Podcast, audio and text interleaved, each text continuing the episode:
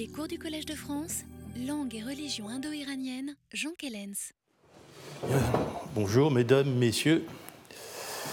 Nous allons donc euh, continuer aujourd'hui euh, notre enquête sur un point particulier du cursus rituel euh, des gathas, de la gatha Hunavaiti plus spécialement, c'est-à-dire tenter d'approfondir la question du feu.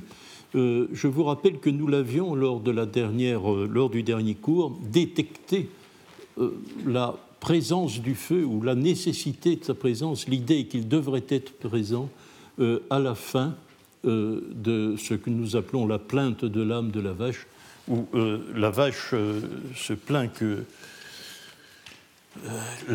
l'offrande qui est faite d'elle-même ne puisse pas avoir lieu parce que le feu est absent. Et il semble que son investiture, l'investiture du feu, ait lieu ensuite. Alors la question du feu, d'un point de vue théorique, si, si vous voulez bien, nous allons l'envisager euh, le feu dans les gathas euh, est marqué par quatre paradoxes. Premier paradoxe, le feu doit être extrêmement important, car enfin vous n'ignorez pas euh, que depuis toujours, les Mazdéens sont définis par l'étiquette d'adorateurs du feu.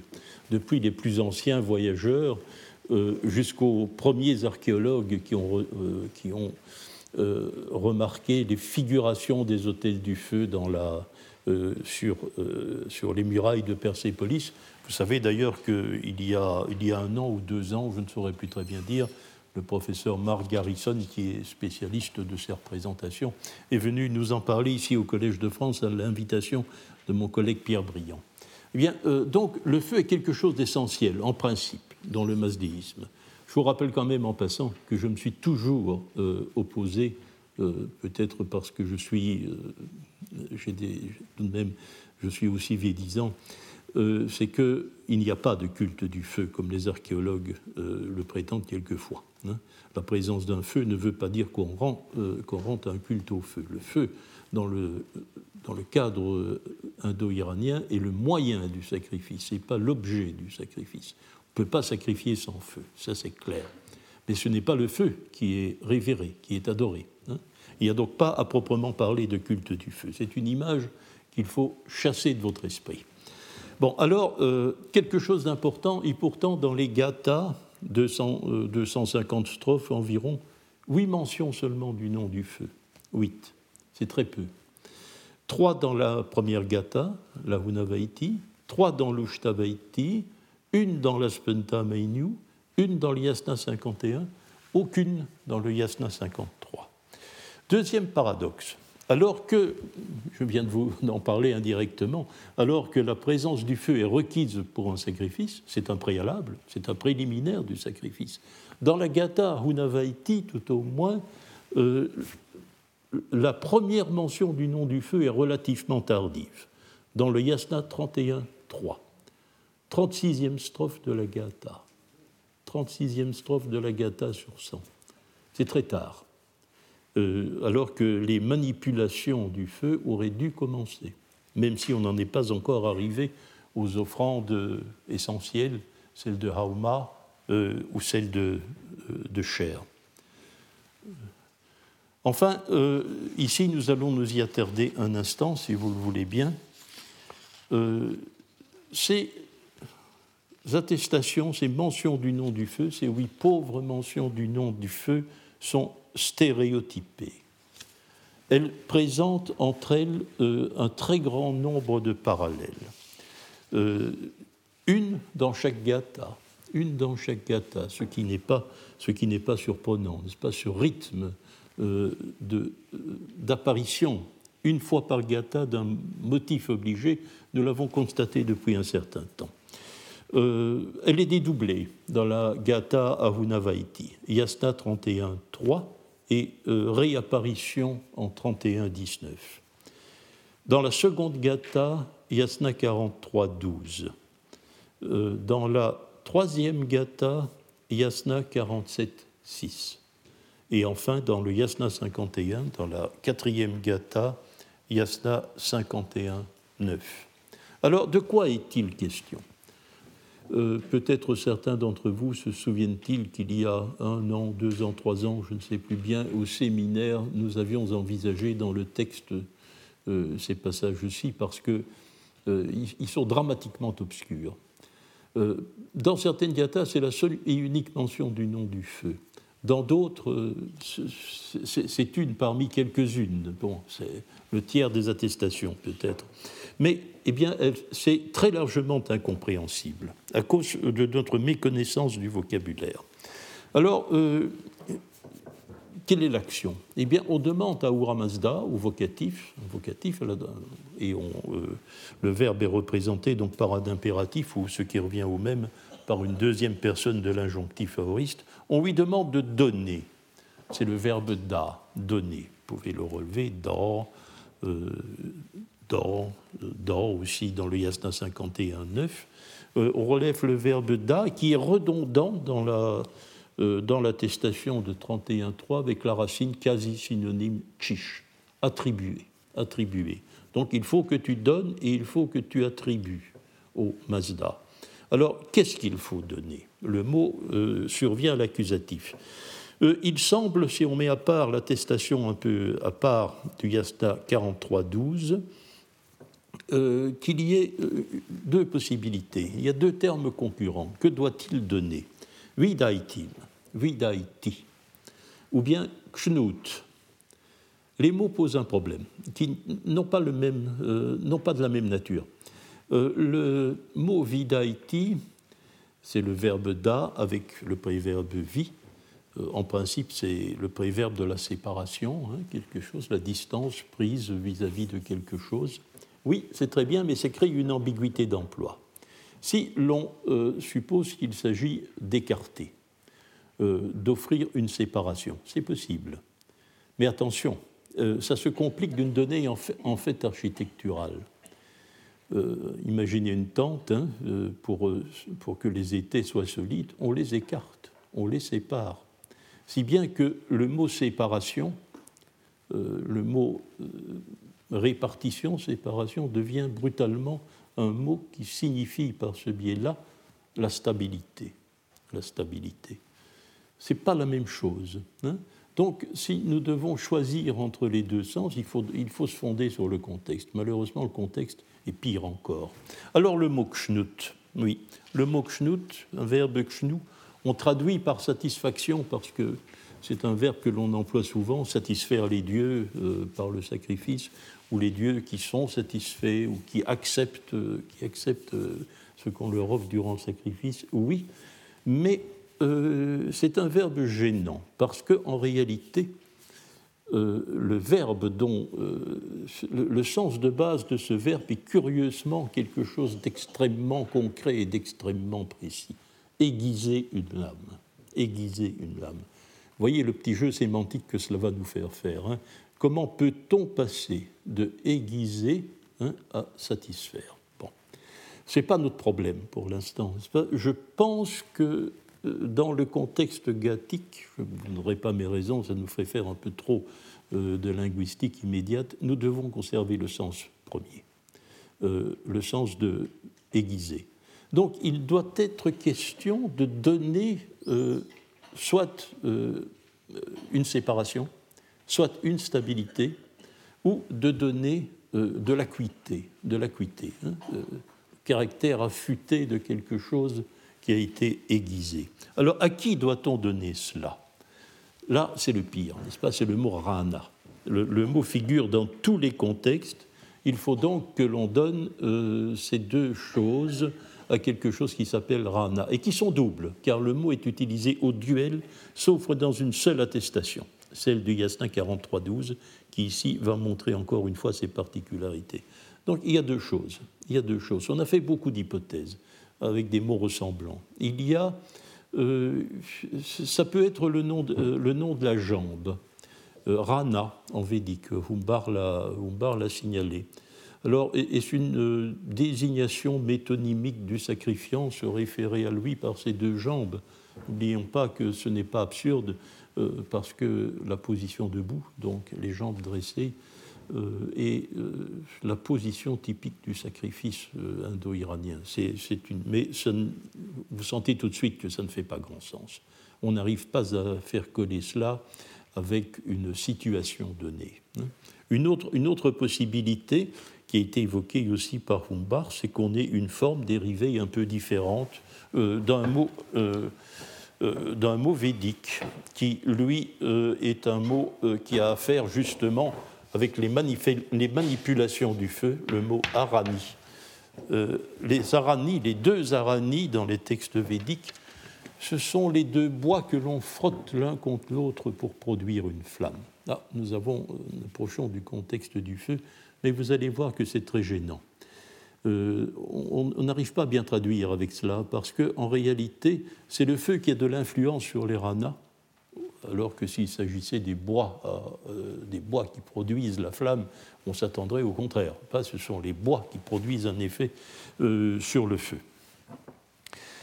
Alors, justement, il faut donner, il y a un moyen, un instrument qui sert à donner, ce sont les instrumentaux. Eh bien, il y a deux choses.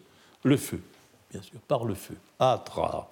Atra, c'est pas selon les, contextes. 31.3, euh, Atra, on ne trouve pas 43.12, bien sûr, euh, on trouve Atra aussi 47.6, aussi 51.9, et en 51.9, l'expression est un peu plus développée, puisque le feu est dit tiens, c'est ton feu, ou Ahura Mazda, et ce feu est soukra, c'est-à-dire qu'il émet des flammes. Ce n'est pas un feu étouffé, c'est un feu euh, émettant des flammes. Euh, donc, euh, l'autre instrument, c'est le mot manu. Nous allons y venir. Il faut donner par le feu et par ton manu. Euh, cela. Et alors, la dernière, la dernière remarque que l'on peut faire, le dernier élément du parallélisme, c'est que cette action doit se produire dans une circonstance donnée. Il y a toujours un locatif dans ce contexte, sauf dans l'IASNA 31.3, mais on trouvera le locatif en 43-12, savoureux, mot que nous connaissons bien, la puissance de gonflement, ça va. Euh, dans le 47-6, 47-6, le locatif est bien présent, mais il est elliptique. C'est le locatif singulier de l'adjectif bon, fankao. Hmm. Enfin, dans le Yasna 51.9, euh, il n'y a pas de locatif. Alors, nous allons euh, voilà euh, le matériel devant lequel nous nous trouvons. Euh, comment puis-je. donc, nous avons des formules stéréotypées. Il y a quatre exceptions. faisons le compte, ça fait cinq attestations. ça fait, excusez-moi, je refais le compte, oui, ça fait cinq attestations du nom du feu sur les huit. seul échappe, n'est-ce pas? Seul échappe euh, au parallélisme deux attestations de la Gata Ushtavaiti, donc il ne reste comme matériel original, en dehors de ces passages parallèles, que deux attestations de la Gata Ushtavaiti. Et alors, notre Yasna 31.4, souvenez-vous, 34.4, pardon, Yasna 34.4, qui est le passage qui nous a servi pour localiser la présence du feu à la fin du Yasna 29 voyez, euh, le hasard euh, nous a pourvu d'une strophe significative. Parfois, nous avons tout de même la chance que le texte nous fasse un beau cadeau. Hein. Le texte peut nous faire un beau cadeau. Il y en a quelques-uns comme ça, remarquables, n'est-ce pas, qui brutalement euh, sont éclairants. Hein. sans ce passage original du Yasna 34.4, nous, ne comprendrions pas bien la filière qui nous mène à l'installation progressive du feu rituel dans la Gata ou Navaiti. C'est ce passage-ci qui fait foi. Alors, euh, le feu, comment s'introduit-il euh, dans notre texte? Eh bien, le feu s'introduit dans le texte de la Gata euh, en fonction de deux systèmes d'évocation. Système d'évocation, l'un, comme nous l'avons vu, est stylistique. C'est la pratique de l'ellipse commence très tôt, cette ellipse, cette ellipse curieuse, hein, de véritable ellipse, hein, pas, une indétermination du pronom, non pas, euh, non pas un adjectif euh, dont, on ne sait à quoi rapporter, non, c'est carrément un élément important du système syntaxique qui manque et que l'on ne sait pas identifier Bien, cette ellipse, c'est celle euh, évidemment du nom du feu, me semble-t-il. Alors, elle commence très tôt. Yasna 28.2. Yasna 28.2. Si nous prenons le texte du Yasna 28.2, nous voyons dans le Yasna 28.2 que euh, le texte, euh, le dernier hémistiche, une proposition relative, le sujet du verbe euh, manque. Nous ne savons pas qui est la troisième personne, qui est le sujet euh, du verbe de la dernière relative, pas? Les faveurs par lesquelles il, qui est il, dépose dans le bien-être ceux qui lui offrent secours. Euh, on peut deviner qu'il s'agit du feu aussi, évidemment par application du parallèle du Yasna 34.4, justement. Alors, le texte, le, fil de l'ellipse est relativement distendu. Au Yasna 29.9, comme nous l'avons vu dans le, euh, dans, le cours de, la semaine dernière, le feu est identifié de façon allusive, puisqu'il est question dans le Yasna 29.9, je vous le rappelle, de l'aide pourvue de mains, pour traduire littéralement, alors que les mains euh, sont un des attributs métaphoriques les plus fréquemment euh, mentionnés pour le feu, euh, puisque ces, flammes sont assimilées à des mains, et on voit très bien le jeu stylistique de la Gata Unavaiti qui montre ces mains du feu qui se substituent à partir du Yasna 29 aux mains de l'officiant, hein, puisque jusque-là, euh, tout le processus consistait à faire des demandes, et la demande qu'on adresse au Dieu se fait les mains tendues. L'expression revient deux fois, une fois tout au début dans l'Iastin 28.1, les mains tendues, je demande ceci, dit l'officiant, et puis lorsqu'il s'agit de demander à Mazda euh, comment il faut procéder pour pouvoir enfin faire l'offrande de chair, l'offrande de vache, les officiants posent leurs questions à Mazda les mains tendues. Et Maintenant, ce qui va se substituer à ces mains humaines, ce sont les mains du feu, à partir, à partir du Yasna 29.9. C'est donc par l'évocation des mains du feu, euh, de ces mains, que le feu euh, apparaît, euh, je vais dire, physiquement dans le texte de la Gata à Unavaiti. Strophe suivante, le Yasna 29.10, je vous la rappelle, pas, nous verrons avec le Yasna 29.10 que le fil de l'ellipse reprend, puisque on demande à vous, bien entendu, ce sont les dieux, vous les dieux, à eux les sacrifiants, au euh, Aura, aux dieux, donner par l'agencement et la bonne pensée l'autorité et le pouvoir qu'ils font que ils, qui est feu probablement, garantie de surquartier et la paix. On peut identifier le feu parce que ce qu'on lui demande de, garantir, de protéger, ce sont bien sûr les campements les pâtures où sont les animaux, et puis les endroits où nous-mêmes nous dormons, bien sûr. Alors, euh, nous allons. Euh, l'ellipse échoue finalement euh, à quelques strophes du Yasna 31.3, où le nom du feu va apparaître explicitement, avec toutes les obscurités que nous venons de définir. Hein. Mais ce qui relaie le Yasna 29.10 dans le fil de l'ellipse, c'est le Yasna 37. C'est tragique aussi, le Yasna 37. Euh, rappelez-vous, j'avais tenu, presque en introduction de, ce cours qui a commencé l'an dernier, euh, j'avais tenu à vous faire une très banale et très familière description du corpus gathique qui, simplement, vous, pour vous décrire les réactions un peu primaires que celui qui aborde le texte, fût pour en faire un même pour en faire un véritable travail scientifique récent au cours du texte. Et je vous avais mentionné euh, le caractère particulier de la strophe 37. Quoi? Eh bien parce que lorsqu'on aborde le texte, lorsque j'ai lu les gathas avec Duchesne d'Inmain, lorsque je les ai lus avec Humbard, lorsque je les ai lus moi-même à mon cours, c'est toujours à cet endroit que l'on a l'impression qu'on cesse de comprendre. Euh, euh, on, a l'impression qu'on perd le fil du texte. Euh, jusqu'à cette strophe, on voit bien que le texte a cheminé euh, pour nous traiter de trois thèmes. D'abord, il a fallu demander quelque chose, faire un yana. C'est la première chose, c'est le premier thème, le thème de la demande. Il faut demander quelque chose au Dieu. Deuxième thème, euh, il y a euh, bien sûr le caractère primaire, ancien, premier, du Manu. C'est le mot qui va nous retenir. Cela aussi, on voit bien qu'il en est question. C'est d'ailleurs le dernier des trois, trois thèmes abordés. Parce que le Yasna 28.1 semble dresser le programme, donner la table des matières.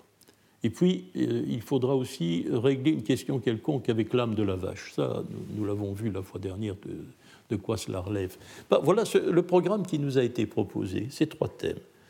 Ils ont été traités impeccablement, si ce n'est pas toujours dans l'ordre. Et puis, brutalement, au Yasna 37, nous ne suivons plus. Que se passe-t-il? Ce qui se passe, on peut faire un diagnostic. On peut faire un diagnostic. Il y a la rencontre désastreuse de deux phénomènes. D'abord, une ellipse massive. Une ellipse massive. Le premier vers. Armaïcha, datif singulier, à Louis. Oui, mais qui est Louis? Jazat, il vient. Qui est il?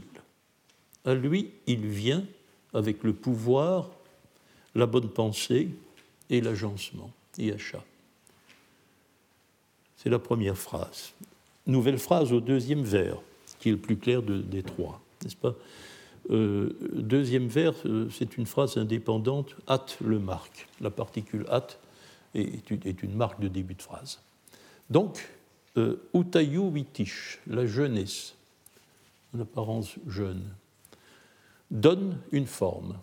Lui donne une forme. Hein, il faut comprendre le datif, bien sûr. Datif, il faut recomprendre le datif. Et armaïtish, euh, la, pensée, euh, la juste pensée, mais aussi la terre, comme nous le savons, lui donne un souffle. Et puis, euh, le troisième vers, lui, est totalement, totalement intraduisible. Et ici, ce n'est plus l'ellipse qui est, qui est en cause. Ce qui est en cause dans ce troisième vers, c'est probablement une panne de transmission. Il, y a une anomalie immédiate qui nous permet de soupçonner que le texte n'est pas en ordre. Euh, c'est le désordre métrique. Un second hémistiche de 11 syllabes au lieu de 9 est anormal. Quelque chose s'est produit dans la transmission. Probablement que c'est là qu'il faut, euh, incriminer euh, notre... ce n'est pas démontrable parce que vous savez que notre tradition manuscrite est extrêmement mince tous nos manuscrits donnent le même texte, il est évident que s'il y a une détérioration ancienne qui peut-être s'est produite au cours de la récitation orale, naturellement, tous nos manuscrits donnent le même texte. Hein. Ils contiennent tous euh, les mêmes fautes, des fautes communes lorsqu'il y a faute. Donc euh, le recours à la critique, à la critique manuscrite, euh, nous est certainement interdit. Là est le, deuxième problème. Mais je voudrais tout de même puisque nous sommes en train de, de guetter le feu, n'est-ce pas Je voudrais tout de même faire une remarque à travers les obscurités, travers les obscurités que nous avons ici dans, ce vers. C'est le mot Adaanaish. Adaanaish, euh, à l'instrumental pluriel. Or, ceux d'entre vous qui sont familiarisés avec les textes sanscrits le connaissent peut-être s'ils sont habitués au brahmana, le mot adana est un mot qui, dans les brahmanas, exprime, traduit la mise en place du feu rituel. La mise en place du feu rituel. Euh, je ne sais pas l'insérer dans un contexte cohérent à cause du, désordre de, de, la phrase, mais le mot est repérable. Il est repérable ici. Alors nous nous acheminons comme cela euh, vers euh, le Yasna 31.3, où le nom du feu sera explicitement mentionné, même si les opérations qui consistent à rendre le feu véritablement euh, opératoire pour la, phase, pour la, phase, cruciale du sacrifice ne sont pas closes avec cela. Alors, vous voyez, en ayant détecté la présence du feu à partir du Yasna 28, à partir du Yasna 28.2, que l'ellipse est une façon euh, détournée, tacite, euh, d'introduire le feu dans le cours du, cursus rituel gathique. Euh, nous avons au fond détruit tous les paradoxes. Hein. nous avons détruit tous les paradoxes de, dont nous avons parlé. Les attestations rares, oui, puisque l'on pratique par sous-entendu. par ellipse. Attestation tardive, et c'est détruit en même temps. Hein, euh, quant aux stéréotypes, bon, le problème, euh, le problème c'est que nous avons heureusement euh, trois attestations qui échappent aux, stéréotypes et qui nous sont extrêmement utiles pour la compréhension du processus. Alors, le deuxième fil introducteur de la présence du feu dans le rituel, ce sont, nous avons vu, les allusions à la lumière. À partir de l'identification allusive par des mains, le Yasna 29.9, euh, nous trouvons cette expression extrêmement, euh, euh, exclamative, extrêmement forte du début du Yasna 29.11, où je crois on a vraiment la mention de la présence du feu dans le cursus rituel, nous n'en avareux en bas vers nous maintenant. Je n'ai pas cru bon de vous le rendre dans le texte. Et alors, à partir du Yasna 31, comme je vous l'ai fait remarquer lors de la lors de la, euh, lors de la dernière leçon, on voit euh, apparaître euh, des, des, allusions à la lumière avec achat qui se trouve visible, dont je me réjouis, dit le texte, qu'il soit visible grâce aux lumières. Le mot raucha est explicitement prononcé. Enfin, dans euh, dans le Yasna 32, allusion est faite au crépitement du feu, entendre au bruit et voir la flamme, Souch, le nom de la flamme, euh, euh, les préférences de la discrimination. Donc les mentions, les allusions à la lumière vont se précipiter à partir de ce moment-là. Alors, un des, le quatrième fait qui euh, nous pouvait paraître paradoxal est d'un ordre un peu différent en ce qui nous avons détruit les trois premiers paradoxes. Mais il y a euh, le quatrième. Vous savez que l'Avesta ancien n'est pas unitaire. Il est composé des gathas dont nous nous soucions principalement ici, mais aussi du yasna haptankaiti. Or, le yasna haptankaiti, j'en ai déjà parlé la fois dernière, n'est-ce pas, est un texte qui accorde, lui, une importance primordiale au feu. Il apparaît tel qu'il doit apparaître. Euh, un chapitre entier lui est consacré. C'est un chapitre introducteur, le deuxième des sept chapitres, n'est-ce pas? Après avoir, en somme, euh, fait sa déclaration de bonne volonté rituelle dans le premier chapitre, le Yasna 35, euh, désormais, on, va nous entretenir du feu. Euh, ce texte, lui, n'est pas du tout stéréotypé ni incompréhensible. Et je vous rappelais que Johanna Arte n'avait très justement perçu en 1985, dès 1985, qu'il s'agissait euh, d'une opération euh, qu'elle proposait de définir comme transsubstantiation du feu, puisque le feu qui vient d'être allumé est brutalement présenté comme la forme visible des dieux. Ce n'est plus un feu banal sur lequel on cuit son repas. Euh, ce n'est pas, pas, une familiarité que je me permets, car effectivement, on le dit, n'est-ce pas, le feu cuit le repas de chacun dans le texte, mais ça, c'est le feu domestique, le feu banal. Hein, et brutalement, il devient autre chose. Il devient la forme visible des dieux.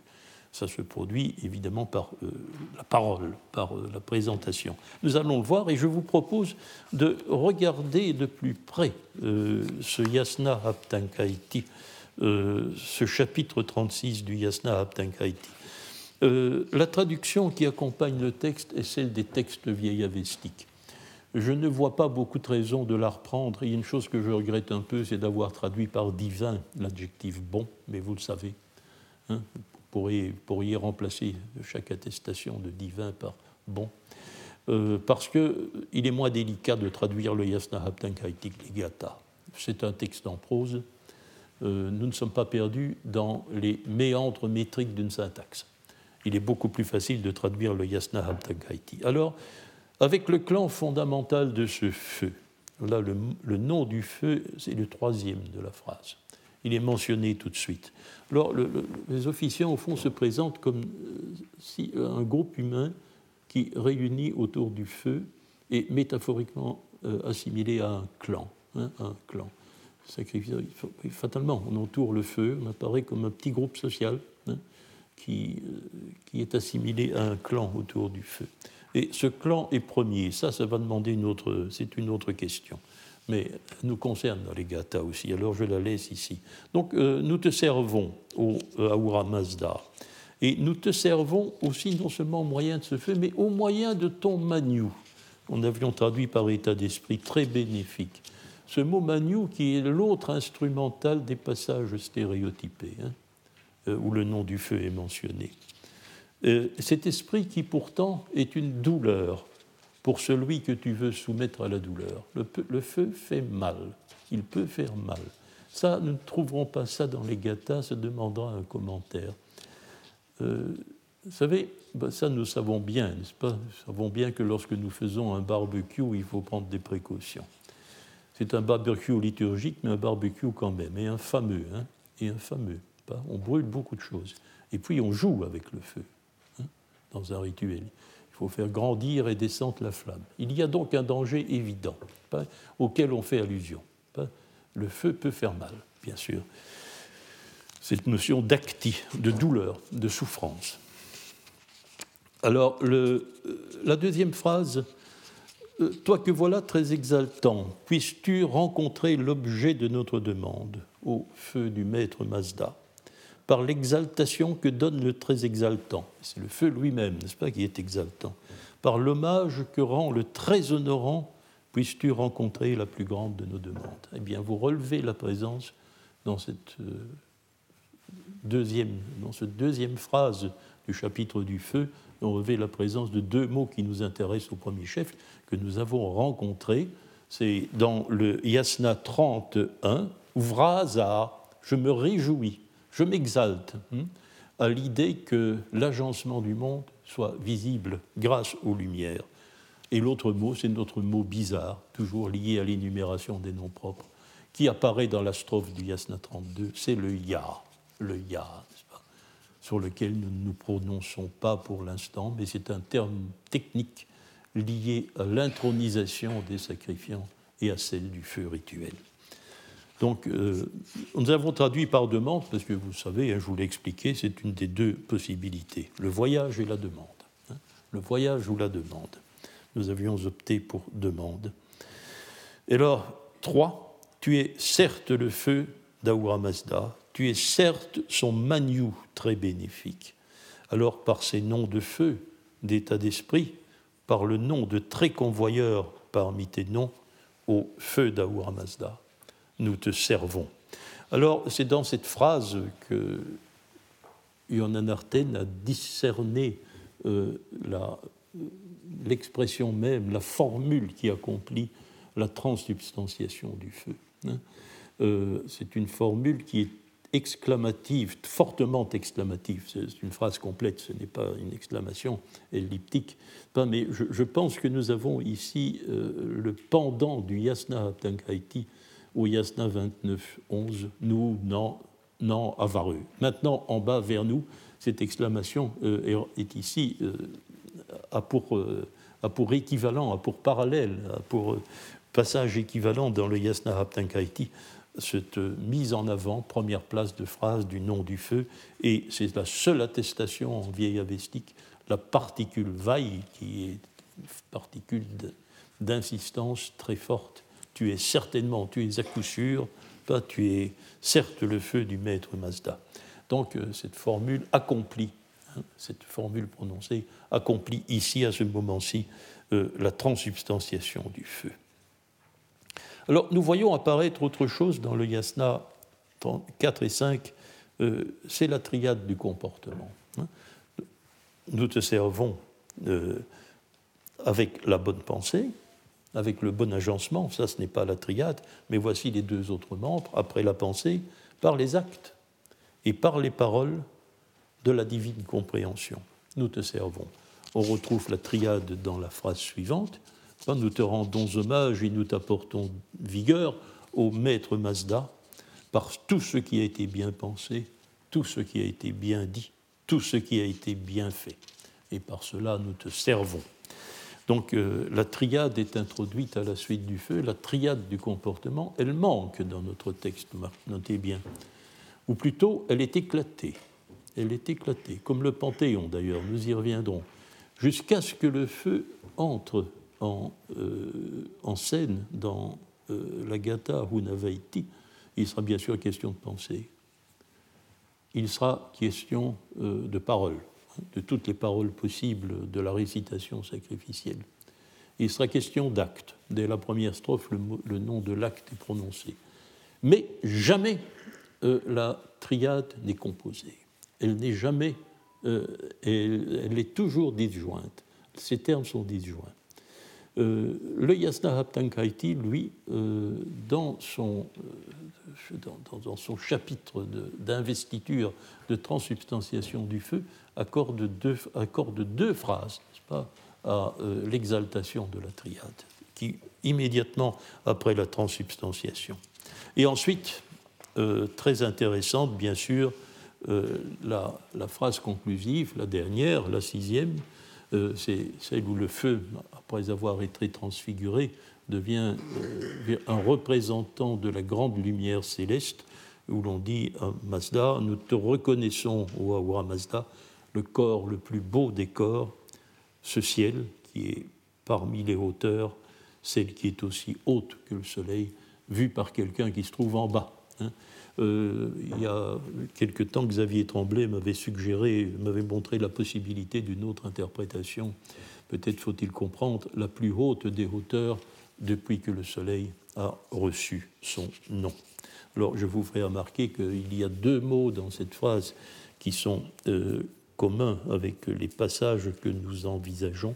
Ce sont les lumières du Yasna 31. Yasna 31 mentionne que l'agencement est visible grâce aux lumières, hein, les lumières du ciel, et, aussi le mot Körp du Yasna 37. Hein, Yasna 37, bien sûr, la forme, le feu et la forme visible la, forme visible des dieux. Ce que nous n'avons pas, bien sûr, c'est le nom du soleil. Nous n'avons pas le nom du soleil. Mais euh, les Gathas parlent très peu du monde matériel. Hein, très peu du monde matériel. Alors, je vais, euh, je vais faire une remarque incidente à cet emplacement-ci. Remarque incidente je crois. Euh, quelle est la grande différence Quelle est la grande différence entre le texte du Yasna Haptankaiti et le texte des Gathas. Bon, bien sûr, il y a l'ambiguïté du feu, nous allons y venir. Bien sûr, il y a la présence du monde matériel. Il y a aussi la présence de la triade. Euh, ça, c'est une chose certaine. Mais euh, nous allons voir la présence du Manu, mais certaines choses vont se résoudre. Euh, l'ambiguïté, la, souffrance, euh, la souffrance, la, présence du monde matériel, ça ne se résoudra pas. Pas ça, il s'agit réellement de, de divergence entre le Yasna Haptankaiti et les Gata, mais il y a autre chose. Je dirais que là, ce qui me frappe surtout comme divergence, à bien, à bien, à bien envisager la situation, c'est la présence du mot Naaman. Le Yasna Haptankaiti, à trois reprises, à trois reprises, euh, fait de l'énoncé du nom euh, l'idéal de la pratique sacrificielle. Il faut prononcer les noms du feu. Bien sûr, il y a son nom, le nom qui le définit, Atar, le feu. Mais il y a aussi ses noms métaphoriques, ce qu'il est, ses noms fonctionnels. Il est par excellence l'hôte, Asti. Il faut prononcer son nom. Il est aussi euh, le véhiculeur, le véhiculeur des offrandes, Vasishta. Euh, donc, euh, il faut prononcer tous ces noms. C'est ce, que nous apprend le Yasna Abtenkaiti. Et alors, la, pratique est répétée lorsqu'il s'agit de sacrifier Yasna 37 à Ahura Mazda. Il faut donner à Ahura Mazda, bien sûr, son nom propre, Ahura Mazda, mais aussi un certain nombre de qualificatifs, d'épithètes. Tu es celui que nous aimons, tu es le très bénéfique, etc. et à nouveau, Troisième fois, une reprise, n'est-ce pas, avec euh, le nom des eaux. Il faut prononcer le nom des eaux, le nom des diverses eaux euh, auxquelles euh, on va sacrifier dans le Yasna 38. Donc, le Yasna Aptankaiti procède par énoncé du nom. Cela contraste en réalité avec la pratique des gathas, qui est une pratique elliptique. Même le nom feu n'est pas prononcé, où il faut l'attendre. Il faut que nous l'attendions. 36 strophes. Hein. alors, remarquez bien que cela introduit un contraste équilibré entre les Gata et le Yasna Haptankaiti. Car enfin, cela contraste avec les sacrifiants. Cela contraste avec l'identification des sacrifiants. Dans l'Yasna Haptankaiti, on prononce le nom de ceux à qui l'on offre le sacrifice, ou tout au moins l'investiture, dont il s'agit du feu. Leur nom est prononcé. Mais les sacrifiants ne prononcent pas leur nom. Les sacrifiants sont anonymes. C'est un nous anonyme, un nous général. Non pas un je, jamais. Hein peut-être une fois, peut-être. Mais euh, en tout cas, euh, c'est nous, les sacrifiants anonymes, vous, les dieux qu'on appelle comme ça. Hein. Dans les gathas, c'est l'inverse. C'est l'inverse. Les sacrifiants, nous avons vu, ils sont nommés une fois par gatha. Chaque gatha nomme les sacrifiants. Mais euh, bien plusieurs éléments du culte, peut-être le nom des divinités, le, nom n'est pas prononcé. Il y a une exception. C'est la dernière strophe du Yasna 51. Et euh, bon, au séminaire, nous la lirons bientôt. C'est une strophe qui me gêne euh, éperdument, parce que euh, voilà une gata qui est fort semblable aux autres, avec des petits traits haptahatiques, mais qui s'achève ainsi. Hein, voilà.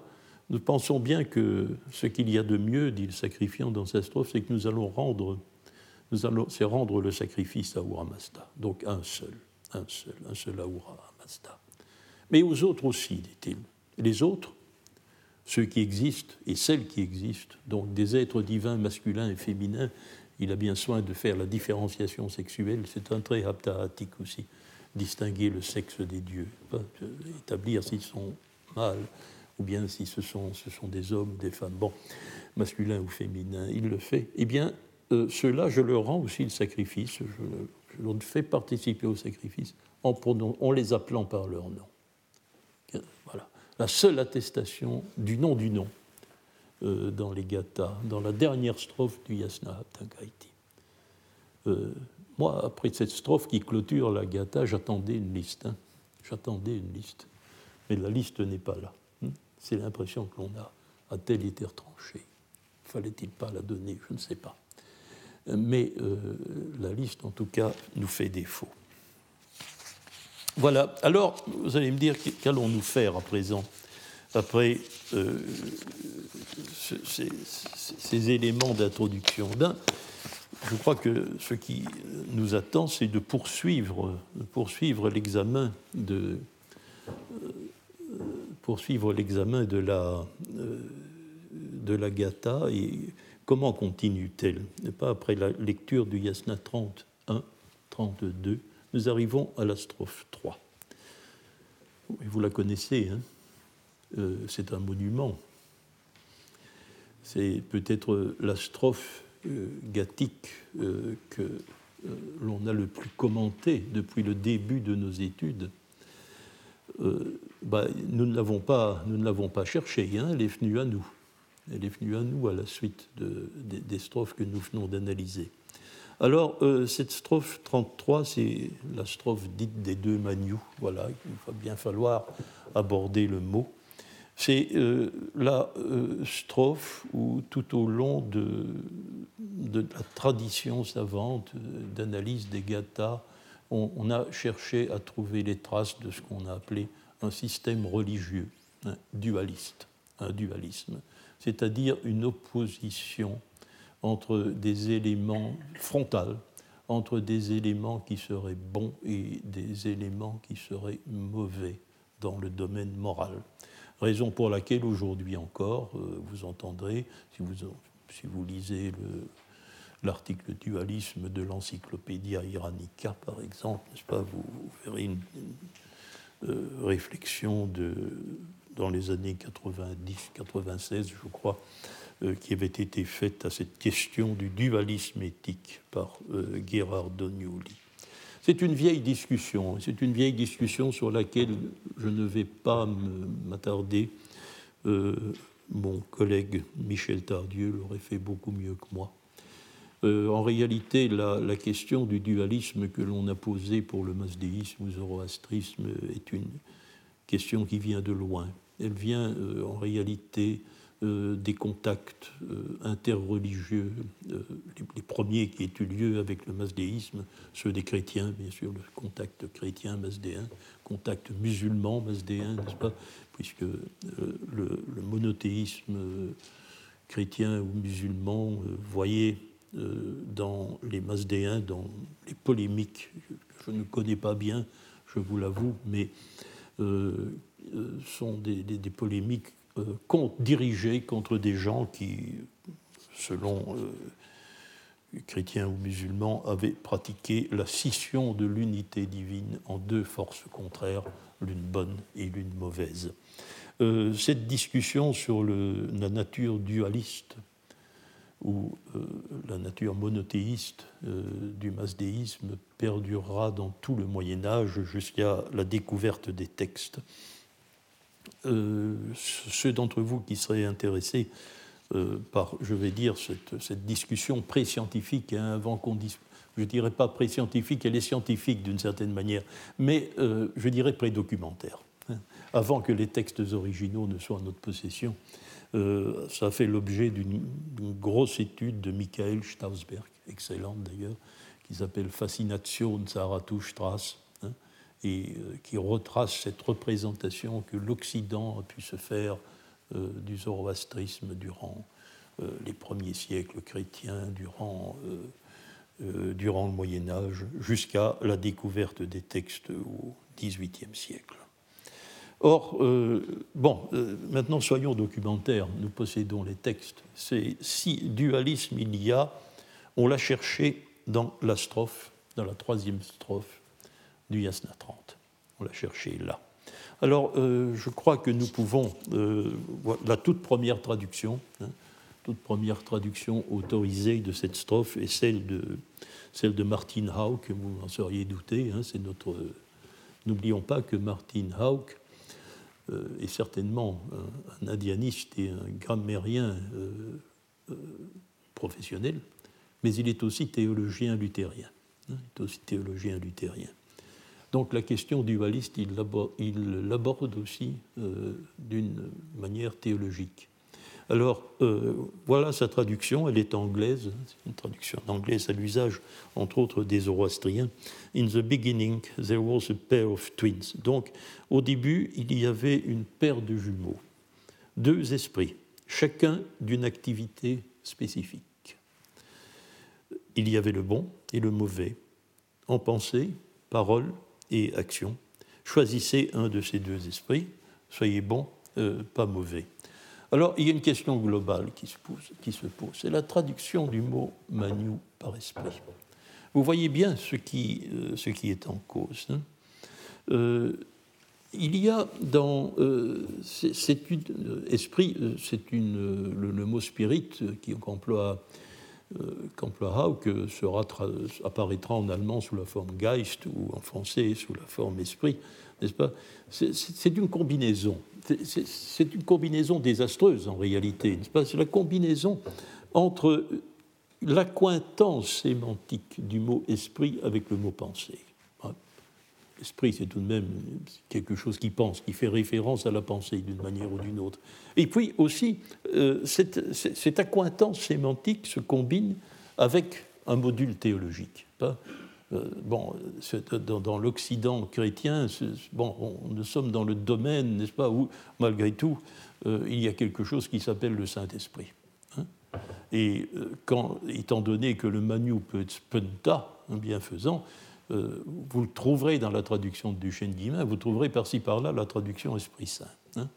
Donc il y a une véritable volonté d'analogie avec un système religieux bah, anachronique, bien entendu, pour, euh, pour ce qui nous intéresse. Alors, euh, est-ce qu'on peut faire autre chose? De, quoi s'agit-il en réalité? Bah, le mot manu apparaît en sanskrit. Vous savez que c'est une de nos voies de connaissance. C'est un dérivé du nom de la pensée, il est vrai avec une coloration de nom d'agent. C'est quelque chose qui pense, c'est euh, le Madhu. Hein. C'est un mouvement de la pensée. Mais euh, dans les hymnes védiques, il y a un hymne au Manu. Il y a un hymne au Manu. C'est quelque chose de totalement différent, parce que c'est la fougue du guerrier. C'est la fougue du guerrier. C'est un emportement. c'est un emportement qui peut être positif, ça c'est la fougue, ou qui peut être négatif, ça c'est la colère. Ça peut avoir le sens de colère. D'ailleurs, cette exception n'est pas entièrement perdue dans nos textes. Il y a des endroits, deux endroits peut-être dans les gathas, où on sent qu'on est, euh, dans les zones du mot colère. Mais euh, alors peut-on faire autre chose? Est-ce que l'on pourrait traduire autrement? Euh, Puisque le védique ne nous aide pas. Humbar avait traduit par un mot que, même un germanophone ne comprend pas bien. Bestrebung. Euh, dans sa traduction de 59, il l'a abandonné, il en est revenu à Geist. Il en est revenu à Geist dans, dans ses travaux les plus récents. Euh, Pirard et moi, nous avons, c'est un peu, petit mythe ou un peu l'âge, ça vaut de juger, nous avons traduit par état d'esprit, parce que bon, on retrouve tout de même esprit, mais euh, il y a une sorte de laïcisation, n'est-ce pas, dans un état d'esprit, bah, et puis on, se rapproche plus du mouvement de la pensée que du terme théologique. Euh, c'est un artifice, hein, je le reconnais aujourd'hui. Il faudrait quand même que nous ayons une connaissance un peu plus précise du mot. Je vous ai sans doute, euh, vous savez que l'an dernier, dans un contexte particulier, j'avais sur le conseil d'Alberto Cantera traduit par passion. Ça ne passe pas bien, excusez-moi l'assonance, ça ne passe pas bien dans le contexte. Euh, et le, mot passion est lui aussi un peu artificiel. En réalité, euh, le mot passion est un mot qu'utilise Charles Malamute pour le domaine védique, hein, pour le domaine védique, et euh, qui reproduit en français, qui est la, traduction approximative en français d'un mot des philologues allemands. Les philologues allemands, les védisants allemands traduisent fréquemment Manu par Begeisterung, l'enthousiasme enthousiasme, ce qui, d'ailleurs euh, passerait euh, peut-être mieux. Hmm. Alors, euh, bien, cherchons à voir, après ce petit exposé sur les difficultés que nous pose le mot pour le traduire ou pour le comprendre, comment Haug expliquait-il cela? Ben, Il sait naturellement, c'est un, bon philologue, un bon grammairien, il connaît très bien le védique, il sait naturellement que c'est une force de la pensée, c'est d'évidence. Eh bien, dit-il, c'est une force mentale, Manu. C'est comme cela qu'il l'interprète. Euh, collez ça dans sa traduction, hein, introduisez ça dans sa traduction. C'est une force mentale qui est interne à Dieu, à Mazda donc, et à l'homme. Et c'est une force mentale double. Elle est double parce qu'elle explique euh, tout ce qu'il y a de bien et tout ce qu'il y a de mal dans le monde. Ça, c'est le premier point. Euh, comment le mal se manifeste-t-il ben, Il se manifeste via la triade du comportement. Le deuxième vers la comporte. Elle est assemblée cette fois-ci. Hein. Ces éléments ne sont plus disjoints, ils ont été rassemblés. Pensée, parole, action. Donc euh, cette force mentale est à la base de euh, deux types de pensée, deux types de parole deux types d'actions. Euh, entre ces deux types d'actions, il faut choisir. Il faut choisir. Hmm? Choose one, il faut choisir. Et alors apparaît ici quelque chose dont on aussi une notion nouvelle et dont on crédite très fréquemment le masdéisme, même de, ce, premier millénaire, du début du premier millénaire avant notre ère, c'est la doctrine d'un libre choix on, est libre de choisir, de, bien faire la différence entre les deux forces mentales, l'une bonne, mauvaise, et donc de choisir entre le bien et le mal. Bon, ça c'est le troisième élément. Et puis alors, euh, il, faudrait donc procéder à une sorte de saut, euh, de saut dans la dimension cosmogonique, et euh, de voir que cette, cette force mentale à la base du comportement et entre, qui est double et entre les deux éléments desquels il faut choisir, eh bien, euh, ces, deux, euh, ces deux forces mentales sont créatrices, elles créent. Et cela est tiré de la, de la strophe du Yasna 34 sur lequel nous viendrons, parce que cette strophe semble dire que les deux manious créent la vie, l'un la vie, l'autre l'absence de vie. Mais là, nous y viendrons, ne, soyons pas. Donc, elles sont créatrices l'une de ce qui est bon et euh, l'une de ce qui est mauvais. Bon, la traduction de Hauck, bien sûr, elle n'est pas bonne. Elle est franchement fausse. Euh, le la dernière, le dernier vers, choisissez l'un de ces deux esprits, soyez bon, ne soyez pas mauvais, complètement n'a strictement rien à voir avec le texte. Alors, je préférerais que l'on regarde euh, la traduction de, du Chendimain pour euh, faire un. Euh, peut-être parce qu'elle est, plus, plus récente, elle est traditionnelle elle aussi, hein, c'est la tradition de Bartholomé, mais elle nous permet de mieux, de mieux identifier les points de frottement. Donc, à l'origine, dit Duchesne d'Imain, les deux esprits qui sont connus comme jumeaux, voyez qu'un mot n'a pas été traduit, c'est le mot coiffna, parce qu'il semble incompréhensible dans la mesure alors que c'est un mot que nous connaissons bien, mais on ne voit pas ce qu'il vient faire dans le contexte. Kwafna, sommeil. Ils sont connus comme deux sommeils jumeaux. Oui, ils sont connus par le sommeil comme étant jumeaux. Cela a gêné du d'Imain. Il a préféré ne pas traduire le mot. Hein. Euh, une troisième solution aurait consisté à essayer de faire de ce mot autre chose que le mot sommeil, ce que certains ont fait. Remarquez que Hauck l'a déjà fait, puisqu'il y a vu chacun d'une activité spécifique. C'est évidemment Kwafna qui est traduit comme ça. Alors, ils sont le bien, euh, ils sont euh, l'un le mieux, l'autre le mal, en pensée, parole, action. Et entre deux, les intelligents choisissent bien, non les sots. Euh, il y a un certain nombre de choix, n'est-ce pas, dans cette, dans cette traduction. Alors, je voudrais d'abord essayer, encore un peu de temps pour le faire, de, de, justifier, en tout cas avec le temps qu'il nous reste, d'abord la syntaxe.